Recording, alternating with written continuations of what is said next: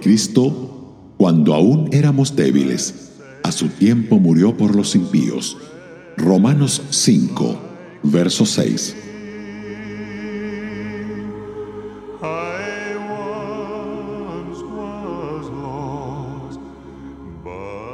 El amor de Dios es totalmente sobrenatural y extramundano. No es de este mundo, es celestial. Dios demostró su maravilloso amor por nosotros enviando a su amado Hijo, cuando, siendo nosotros aún pecadores, Cristo murió por nosotros. Si preguntamos por qué lo hizo, hemos de buscar la respuesta en la voluntad soberana de Dios mismo. No había bien alguno en nosotros que pudiera suscitar tal amor. Samuel Pérez Millos comenta lo siguiente. Pablo vincula esta obra a Dios mismo. Dios muestra su amor en que Cristo murió. La obra de Dios es la obra de Cristo y la obra de Cristo es la obra de Dios. El Padre entregó a su Hijo haciéndolo propiciación por nosotros esta es la acción de amor más admirable y a la vez incomprensible de Dios mismo. De otro modo, después de la obra de la cruz, ya no se puede hablar del amor de Dios desligándolo de ella. Nadie puede ya hablar de amor sin hablar de cruz. Dios muestra su amor para con nosotros, en que siendo aún pecadores, Cristo murió por nosotros. Entendámonos aún mejor de este modo. Dios muestra su amor para con nosotros, en que mientras nosotros seguíamos pecando, Cristo moría por nosotros. Ningún amor nuestro hacia Él, ningún acercamiento, ningún reconocimiento, solo pecado, desobediencia, rebeldía, oposición, desprecio e ignorancia.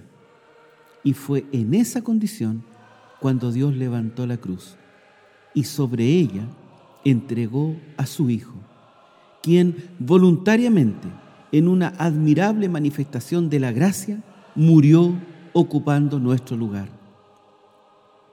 Ese amor impacta, impresiona y cambia la vida del creyente. Nadie puede ser igual después de acercarse por fe a la cruz de Cristo. La gracia manifestada en Cristo fue lo que impactó al apóstol Juan cuando dice en el capítulo 1, en el versículo 14, y vimos su gloria, gloria como del unigénito del Padre, lleno de gracia y de verdad. Ese amor se hace inolvidable, o si se prefiere mejor, está siempre presente en el pensamiento del salvo y condiciona su modo de vida. Por eso, Juan escribe en su primera carta en el capítulo 4, verso 10. Y dice así, en esto consiste el amor, no en que nosotros hayamos amado a Dios, sino en que Él nos amó a nosotros y envió a su Hijo en propiciación por nuestros pecados.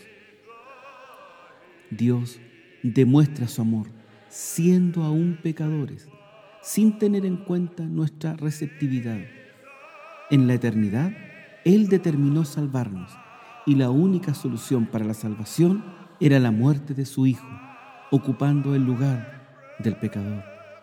De ahí que el creyente que ha recibido la promesa divina, que ha sentido la acción de la gracia en su vida en respuesta al ejercicio de la fe, no solo sabe que Dios le ama, sino mucho más se siente verdaderamente amado por Él entiende que Dios le ama y lo hace en Cristo.